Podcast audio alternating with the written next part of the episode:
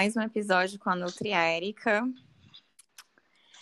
Hoje vamos falar de sono e disposição. Pensando nisso, muitas pessoas têm uma fome antes de dormir. Só conseguem dormir se comerem algum alimento ou até mesmo levantam para comer no meio da noite, levando muitas pessoas a ingerirem uma grande quantidade de calorias no período noturno. Esse comportamento, ele pode ser entendido como uma síndrome do comer noturno. Estudos correlacionam muito as pessoas que têm essa síndrome com prevalência de humor deprimido, de ansiedade e estresse. Ou seja, né? Se você tem passado por estresses diários, e o estresse, ele não é aquele grande evento que te desequilibra, mas ele também é aqueles micro eventos que vão te desequilibrando ao longo do dia, que vão te tensionando ao longo do dia. E se você não dá pequenas pausas diárias e não tem tempo de qualidade para você, ao chegar em casa e em um momento mais calmo durante a noite, a chance de você se sentir fome e ingerir grandes quantidades de alimento é muito maior. E o estresse, ele vem aí liberando grandes hormônios, como o cortisol, por exemplo. E se você não extravasa de fato essa tensão, ou às vezes nem se percebe tenso, a probabilidade desse estresse ele te gerar né, uma compensação energética também é muito maior. E o fato de você ingerir muito alimento durante a noite antes de dormir, ou até mesmo nos intervalos do sono, faz com que você não sinta tanta fome ao acordar e tenha um café da manhã vazio, né? Ou até mesmo pule essa refeição. Será que muitas pessoas fazem isso, Nutri? É, eu queria te perguntar se muitas pessoas estabelecem o último horário para comer à noite, você acha que esse hábito interfere na qualidade do sono ou não? Sim, com certeza. É... O horário que a gente vai parar de comer e qual vai ser essa refeição interfere sim. Mas eu queria trazer uma outra questão mais importante, é que uhum. geralmente as pessoas têm aquela, aquela ideia de que para elas terem uma refeição saudável, terem uma alimentação saudável, elas têm que comer pouco, né? E uhum. aí, geralmente, o que acontece é que as pessoas elas comem pouco ao longo do dia, elas uhum. ficam se segurando ao longo do dia, e quando chega o período da, do final da tarde para a noite, é um período que a gente tem, tem uma maior liberação de hormônio chamado insulina, uhum. e também vai calhar aí com o período que geralmente as pessoas chegam em casa do trabalho, que é o momento que elas relaxam. Então, é o momento que geralmente a pessoa relaxou, ela está em casa e tem uma maior liberação de insulina só pelo fato dela ter relaxado e estar em casa, isso já, isso já acaba né, dando aquela sensação de, ah, preciso comer. Porque se, vezes, se ela ficou o dia inteiro sem comer, quando ela chega em casa é que o cérebro dela processa, porque ela se acalmou e ela pensa, não, realmente, eu tô com fome, eu fiquei o dia inteiro sem comer. É o momento que o corpo sente isso e pede muita comida. E ainda entra essa questão da alta produção de insulina por volta das 18 horas, né? Por volta desse final da tarde, início da, da noite e essa produção de insulina alta já vai dar, vai dar fome também, tá? Então, é uhum. é muito importante a gente pensar, quando a gente fala no, no comer noturno, essa pessoa precisa ter uma boa quantidade de alimentação ao longo do dia todo, principalmente o lanche da tarde. É muito importante fazer um bom almoço, fazer um bom lanche da tarde, para quando chegar esse período final da tarde, início da noite, o corpo dela está bem nutrido, bem alimentado, e ela ter menos desses episódios de compulsão, entendeu? Então é muito mais importante a gente pensar nas refeições ao longo do dia do que na última refeição em si. Mas sim, a uhum. última refeição em si também vai ser muito importante, né? A gente pode trabalhar aí com alguns alimentos que podem ajudar o sono, que podem ajudar a acalmar né, essa ansiedade, sim, sim. proporcionar um relaxamento. Sim, é. E lembrando, assim, que esse comer noturno não necessariamente é uma compulsão, né? Mas é uma grande ingestão calórica de alimentos, né? Depois das 19 horas, mais ou menos, nesse período. É como se tivesse, de fato, uma fome muito grande ali, uma inquietude muito grande por conta do alimento. E muitas pessoas até pulam, né, o lanche. As pessoas poucas pessoas têm hábito de fazer o lanche, você está ressaltando que é muito importante lanchar, né? Exatamente. Fazer um bom lanche. Um bom lanche e um bom almoço também. Sim. E por isso também que é muito importante ficar atento na organização da rotina alimentar, né? Até para você perceber como tem sido as suas escolhas alimentares, pessoal de casa, e observar como tem estado, né, os comportamentos diante da comida.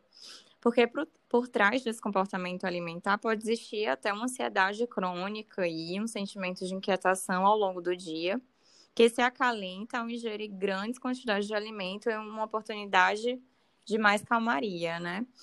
Uhum. A organização alimentar, né, ela te convida de fato ao autocuidado e a você se perceber melhor mesmo, o pessoal que está de casa.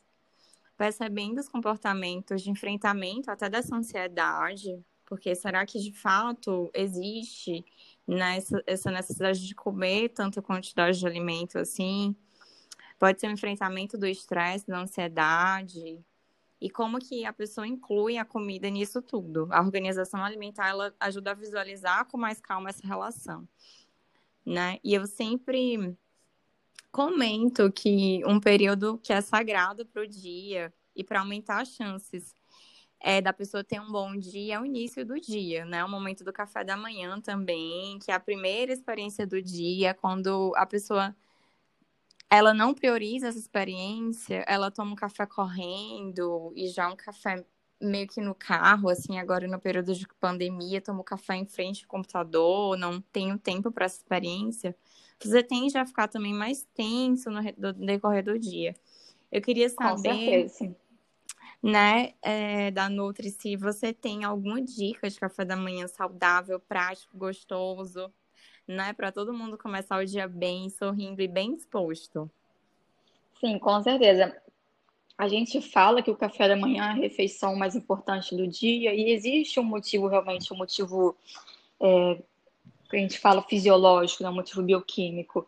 Para ficar mais fácil de vocês entenderem isso, vamos pensar o seguinte: quando a gente acorda, né? A gente está com o estômago vazio, a gente ficou muitas horas sem, sem se alimentar, a gente dormiu, ficou com muitas horas sem se alimentar.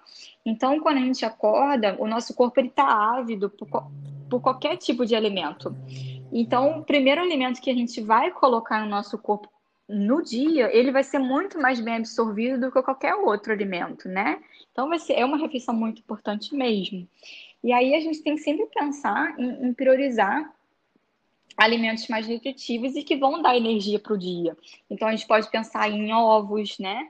Que vão ter uhum. uma quantidade de energia e de nutrientes positivos. A gente pode pensar num pão integral, que também vai ter uma energia positiva e com qualidade nutricional. Frutas também são excelentes para café da manhã.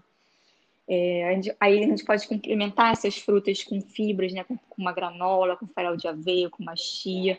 Então, assim, acrescentar sempre mais valor nutricional e pensar em, em refeições que vão agregar energia, mas que também sejam saudáveis. Então, evitar já fazer de café da manhã um bolo, né? É, uhum. Uma coisa com, com, uma alta carga de açúcar nesse, nesse sentido não seria positivo, porque aquilo vai ser muito absorvido. E aí não é interessante. Entendi. Então, é, essa experiência do café da manhã, ela tem que ser realmente organizada e bem preparada, né? E o preparo dos alimentos, o toque das frutas, o escolher o que você vai comer no mercado. E é uma, uma das, das experiências que, em períodos de pandemia, estamos né, favoráveis a ter também. Imaginar como vai ficar, ficar o seu prato, né? É uma forma de trazer o autocuidado para as ações mais simples do dia a dia. E, Érica, você sugere algum alimento assim específico para começar o dia? Eu, eu dar... Se eu pens, pensasse uhum. num alimento, se eu pudesse escolher um alimento para começar o dia, eu pensaria na, na, na, combinação de um cafezinho uhum. com, com, com, ovo e fruta. Olha só. E eu dá disposição, ótimo. né? Sem dar com aquela certeza. sensação de barriga pesada. Com certeza. Porque às vezes esse bolo, né, ele é gostoso, mas ele dá uma sensação de barriga pesada. Esse bolo que você falou, Sim. né, para a gente tentar evitar. Exatamente. E com relação a isso também, é, a gente fala do sono, né? De, de tudo isso que a gente falou. você, o sono e o café da manhã, que são alimentações que ao longo do dia a gente vai integrando esse dia, né? O café da manhã e o período da noite. Érica, você indica algum alimento antes de dormir que tem alguma interferência na forma como você acorda, como a pessoa acorda? Será que existe, né, isso, algum alimento que ele pese mais, que dá alguma relação pela forma como as pessoas acordam durante o dia, durante a manhã? Tem interferência ou isso é algum mito? Pode ter interferência, sim, dependendo da rotina da pessoa, de como é a qualidade do sono delas, pode ter interferência. O ideal é a gente priorizar, pensando no acordar melhor, a gente priorizar uma última refeição mais leve. Então, eu gosto muito de colocar uma fruta, é, um, um lanche que é bom, que ajuda até a dormir, inclusive, a fazer uma bananinha cozida, né? No, no micro-ondas, uhum. de repente bota uma canelinha que vai trazer um certo conforto, um farelo de aveia que tem que tem o triptofano que ajuda a ter uma maior qualidade de sono, ou então um chá, um chá calmante como melissa, camomila, mulungu, são chás que ajudam a gente a ter um melhor sono. E se a gente tem um melhor sono, a gente costuma acordar melhor. Evitar preparações muito gordurosas, muito ricas em açúcar, porque isso pode sim atrapalhar o sono e fazer com que a pessoa acorde até mais indisposta ou também enjoada, né? Se essa digestão não, não ocorrer muito bem, se for um alimento muito pesado, hum. a pessoa pode acordar enjoada, né? E aí acorda não tão bem disposta. Sim, perfeito, com certeza. Fazendo escolhas alimentares, né? Porque não se trata também de uma escolha alimentar, mas do ritmo alimentar que a pessoa teve ao longo do dia, assim mesmo com relação à saúde mental, né? Como que esse dia foi levado? Será que esse dia foi um dia cheio de privações, inclusive alimentares, né? Essa pessoa sempre comeu correndo, não teve tempo para ela e foi imersa nesses estresses do dia a dia, nesses microestresses que eu falei. E com certeza, se foi assim, num período mais calmo, que é durante a noite, ela vai tender a esse, esse alimentar noturno, que não necessariamente é uma compulsão, mas é uma ingestão calórica exacerbada de alimentos ali em um, só momento, né? Que não é nada equilibrado, não só para a saúde mental, porque pode gerar muita culpa depois disso, e, e para a saúde física também, né? Não é interessante. Uhum.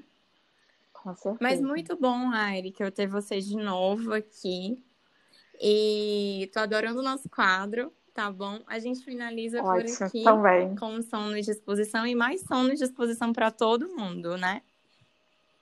Com certeza, é para todos nós. Um beijo e obrigada pelo convite novamente. Um beijo. Boa semana. Tchau, tchau.